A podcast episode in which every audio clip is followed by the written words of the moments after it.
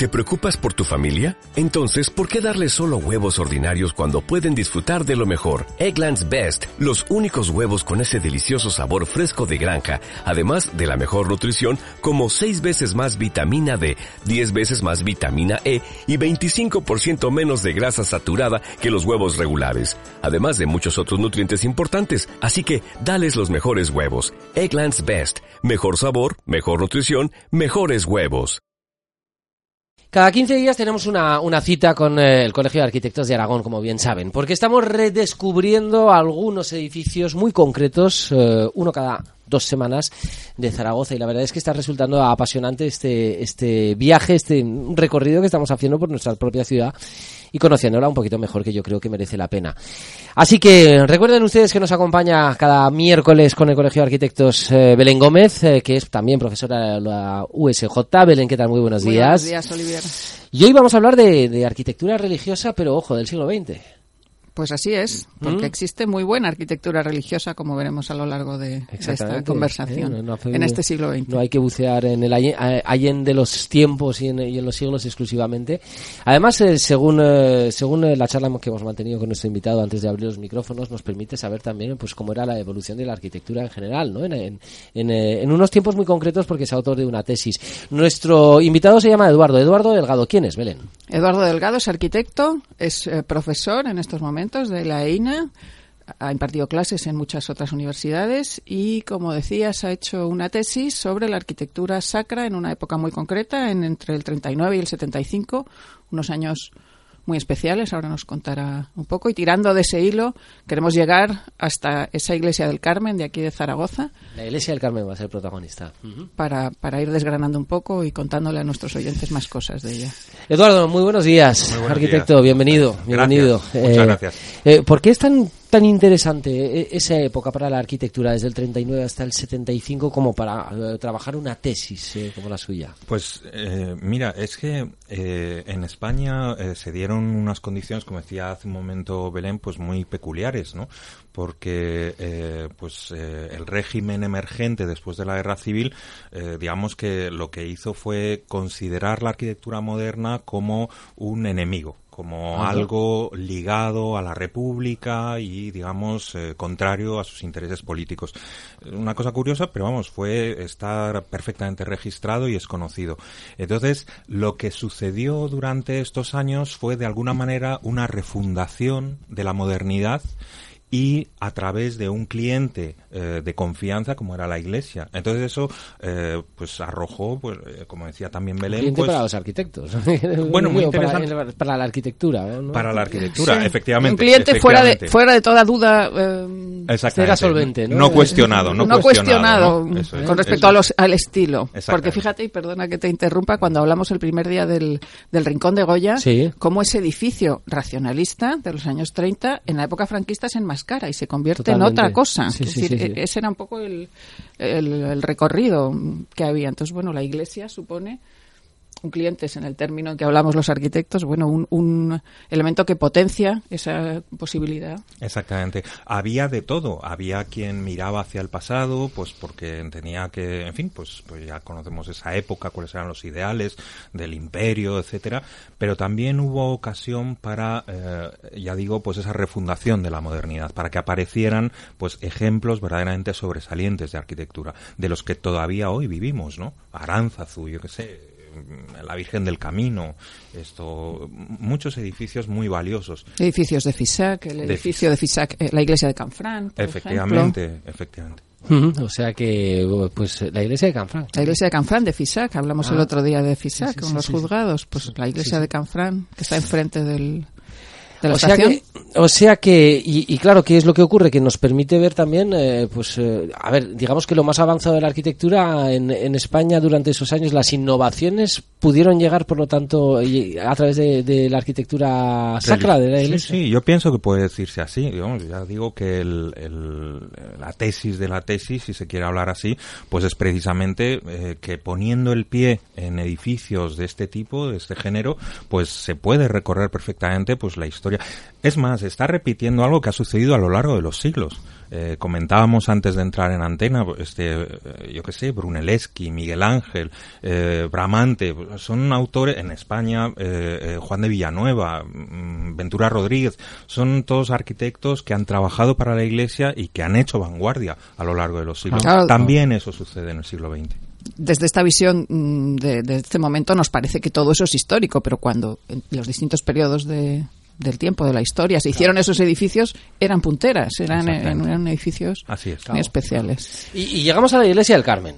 Que es del año 63, es ya de un momento un poco más avanzado de, de ese periodo. Sí, pero un momento muy interesante porque en el 63 es cuando el Concilio Vaticano II consagra también, digamos, las nuevas líneas eh, de, de actuación en este tipo de edificios.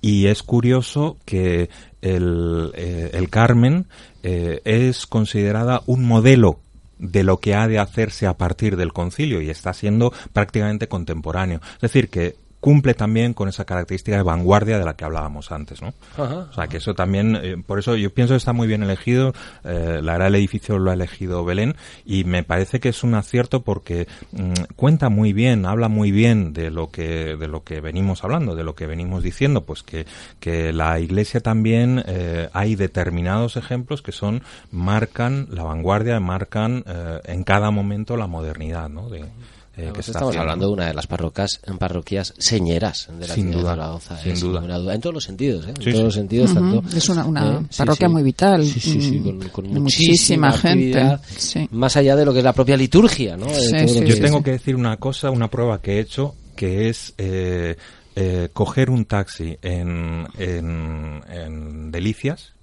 y decirle al taxista, por favor, lléveme al Carmen y me ha llevado a la puerta, sin tener que dar ninguna explicación, lo cual habla del valor que tiene, digamos, del valor urbano, del protagonismo que tiene, de la identidad que tiene eh, este edificio en la ciudad, ¿no? Y bueno, su localización también será importante dentro de lo que es la propia ciudad, pero también ante un elemento tan sumamente histórico. Claro. ¿eh? Como, como es la Puerta del Carmen, Fíjate que la Puerta del Carmen originariamente era la Puerta de Baltax, era como se llamaba. La Puerta de Baltax es del 1200 y pico, con, se, se, se derriba, se reconstruye en 1700. En, en, esa época ya empieza a haber carmelitas por la zona y acaba con 1700 en la Puerta del Carmen. O sea que hasta ahí llega sus tentáculos.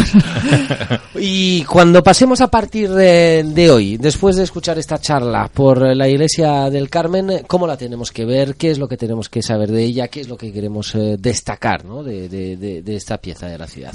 Pues, Eduardo. Mm, la verdad es que mm, yo mismo me hacía esta pregunta estos días atrás y, pienso que son muchas, la, hay muchas dimensiones interesantes en el edificio.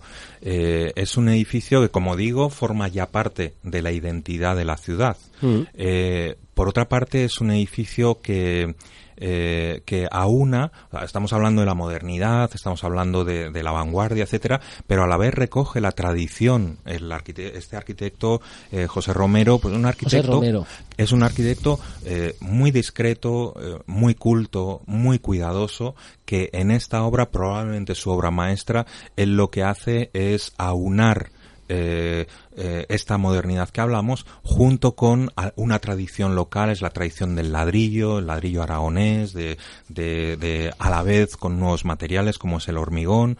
yo creo que es una pieza enormemente urbana, es una pieza que ha aguantado muy bien el paso del tiempo, eh, aunque su tesoro, como todo, seguramente casi todas las arquitecturas, su tesoro está dentro.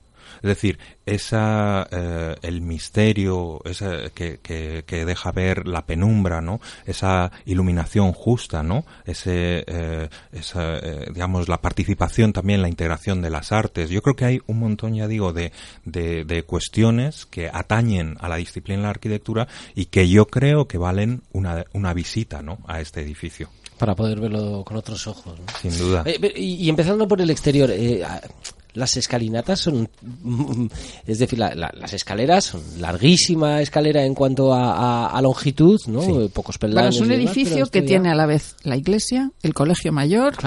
Y la zona de las dependencias parroquiales, hace una manzana completa y el juego ese de los volúmenes también es un, un, elemento importante y esa, esa fachada a la calle principal, a la calle importante, con ese ascenso de la escalinata que hace no muchos años ha sido mejorado con una con una rampa hecha ah, por ah. por de otro hecho, yo creo que eh, este, este punto del que habla Belén eh, me parece que es muy pertinente porque efectivamente mm, yo creo que es como esas cosas que una vez que están hechas todos decimos, bueno, es, eh, está, está bien, claro, pues es que tenía que ser así. Ya, pero no era así. No Alguien era lo así. pensó. Y yo creo que ahí Sí. Habría que empezar a hablar de un magnífico arquitecto. Ese, no recuerdo de la torre, que, que no es Efectivamente. torre como tal, el campanario, que, que si te fijas en detalle, en una sección es una planta de cruz, pero que va emergiendo, que se va convirtiendo en, una- Afinadísima, en un con pináculo un y que si, si te paseas por las calles de alrededor lo ves como perspectiva desde unos sitios y otros y es verdad, parece que siempre ha estado ahí. Yo he Eso intentado es. buscar fotos, planos en las que no estaba y dices, bueno, pero es que es aquí. Sí, sí. Así tenía Sí, que sí. estar. Sí, sí. De hecho, es el primer edificio eh, de la zona. eh, es decir, ahora han aparecido pues otros edificios de viviendas pues, más grandes, etcétera, y han desvirtuado también un poco pues la iluminación interior, ¿no? Que, que esto esa vidriera que daba a- al este, a naciente, y que hay que pensar cómo iluminaría, cómo colorearía todo el espacio interior. Es una Esas pena que ahora- de colores. Es que, es que era, un, un- era un, una zona muy exterior al, al casco cuando se hizo. Era un, Claro. prácticamente un descampado. Claro. Era un claro. sitio muy. Es que es verdad, la, la- la ciudad ha ido creciendo. Es. Pero eh, un edificio como, como este, como una iglesia, luego marca la pauta también de las Sin duda. edificaciones posteriores que se van eh, añadiendo en la zona, por lo menos. ¿no? Decía Rafael Moneo, nuestro Prisker eh, español, ¿no? El único Prisker español, eh, eh, pues que eh, la trama de las ciudades es una trama de viviendas, generalmente, de edificios, pues todos más o menos parecidos, etcétera, y en donde aparecen de vez en cuando esas singularidades, esos edificios públicos, como por ejemplo una iglesia, esto que mm, marcan, que polarizan el espacio de la ciudad. Este es un edificio muy discreto, muy correcto, muy bien hecho, pero que a la vez eh, polariza, que a la vez marca eh, tanto el paseo de María Agustín como, Claro. eh, como eh, digamos todo el barrio, ¿no? Eh, eso cuando uno lo recorre se da cuenta de que esto es así. Lo que decía hace un momento Belén, como eh, con esa sutileza de un campanario que no lo es, con una cruz, ¿no? Que está marcando, eh, pues efectivamente está marcando eh, eh, todo lo que pasa a su alrededor, ¿no? O sea que sí, que sin duda alguna es un es un edificio eh, que marca su, su, su territorio. Lo que pasa, yo ahora pienso en, en- en el exterior y pienso en, en- en la zona en, en la zona de la La liturgia. ¿no? Y cuando pienso en el interior, pues en la zona accesible para todos los públicos. Pero ¿qué más hay eh, ahí dentro, no? ¿Cómo está organizado? ¿En qué pensó, eh, por lo tanto, José Romero cuando cuando pensó en otro tipo de dependencias que hay en una iglesia que generalmente, salvo para los que tienen una actividad muy relacionada con la parroquia, pues los demás desconocemos. La verdad es que es eh, una riqueza enorme. Eh, vuelvo a insistir en que una vez que, que uno lo, que cuando uno lo visita, dice, bueno, pues esto es lo lógico, una nave principal, eh, pues que además tiene capacidad para casi 700 personas. Sí.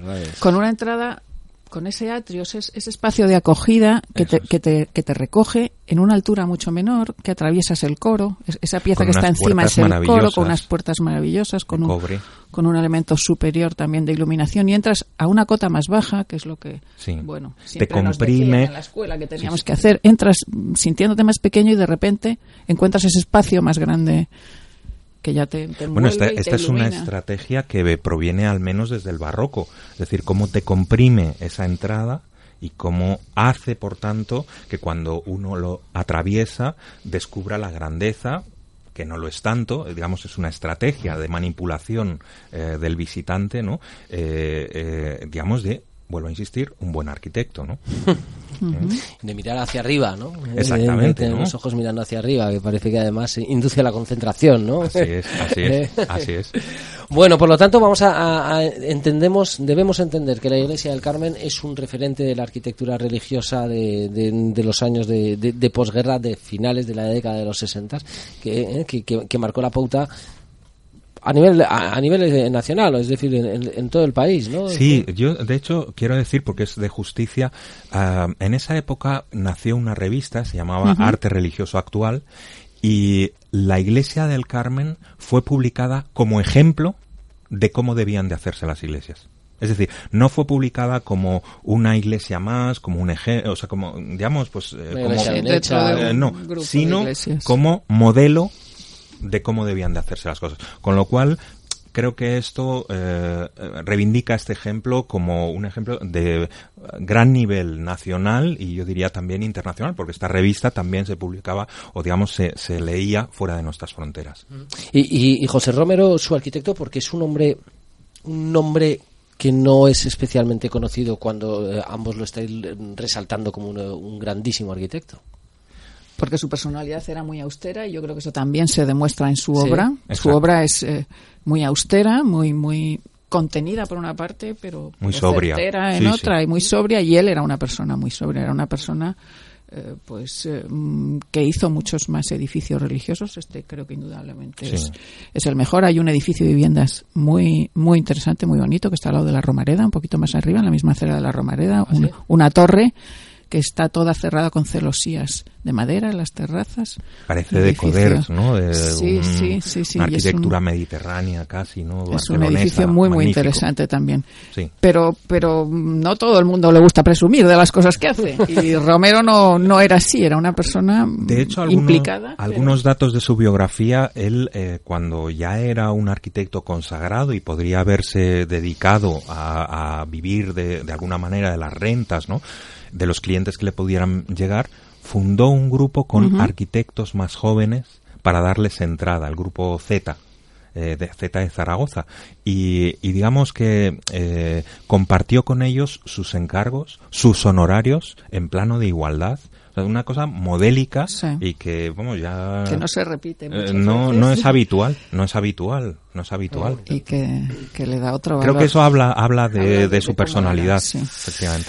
Pues la, la Iglesia del Carmen protagonista en esta, en esta sección, en esta entrevista que nos acompaña cada 15 días, la arquitectura es la gran protagonista, los arquitectos, por lo tanto, y arquitectas son los protagonistas y en este caso además nos sirve para, para hablar de la figura de José Romero, ¿no? que eh, pues eh, hoy, mm, por muy discreto que haya querido ser en su vida, hoy no se lo estamos permitiendo. No sabemos si- si le habría gustado, figura. pero bueno, se- seguro que sí. Seguramente Seguro. estaría diciendo, "Ah, no, Ah, lo importante- estás hablando lo de mí". es la iglesia", pero- bueno, vamos a mirar con otros ojos de, de nuevo la iglesia del Carmen, ¿eh? como, como estos eh, otros edificios que hemos ido conociendo a través de, de este espacio de, de esta sección. Por cierto, eh, ¿nos hacemos una foto y demás? Eh, Nos ¿no? hacemos ¿Eh? una foto y nos la enviáis y ¿Eh? seguimos viendo cómo, cómo la ciudad, los ciudadanos siguen paseando por nuestra arquitectura. Por cada uno de los edificios, pues por el, el Rincón de Goya, por... La Biblioteca de Aragón, los juzgados. Los juzgados, es verdad. Y, y Las en escuelas, el colegio de El Valdespartera. colegio Valdespartera, la- la- el colegio infantil. La guardería no... sí. ¿eh? La- Y, y creo que me falta uno. Sí, sí, sí. La iglesia del Carmen. Bueno, en todo caso, de estos edificios, en esta ocasión, de la iglesia del Carmen, se hacen ustedes una, una foto, un selfie, por ejemplo, diciendo yo estaba aquí. ¿eh? Y pues se tienen dos posibilidades. Buscar en redes sociales al Colegio de Arquitectos de Aragón, que es muy fácil, es el COA con dos As, por Arquitecto y Aragón, ¿eh? Colegio Oficial Arquitectos Aragón, eh, lo tienen ustedes en Facebook, además son muy activos. También hay un correo electrónico, quizá un poquito más complicado, pero si tienen papel y boli, cultura.dz@coaaragon.es. Y cuando digo coaaragón, es con las dos As, evidentemente. Belén Gómez, es un placer, muchísimas gracias. Muchísimas gracias, ya- Olivier. Yo pasaré por ahí, veré de otra forma la iglesia del Carmen y estoy esperando al siguiente edificio. Muy bien. El siguiente ya después del verano, ya sabes. Después del verano ya. Sí. Tenemos, cerramos por vacaciones, esto es como un colegio. El colegio de arquitectos es como un colegio. Así La- que es que la radio no. Eh, Pero bueno, no, la vale, radio no, ya lo siento, pero bueno, así ponemos más emoción. Belén Gómez, muchísimas gracias eh, por, por eh, esta temporada, ha sido una, una maravilla y desde luego la que viene queremos más. Volvemos Eh, en queremos septiembre. más edificios con el Colegio de Arquitectos. Y Estupendo. Eduardo Delgado, ha sido un- todo un placer, eh, muchísimas gracias por estar con nosotros. Gracias a vosotros. Eh, y, y- y enhorabuena a sus alumnos, eh, porque deben disfrutar un montón en sus clases. muchísimas gracias. Gracias.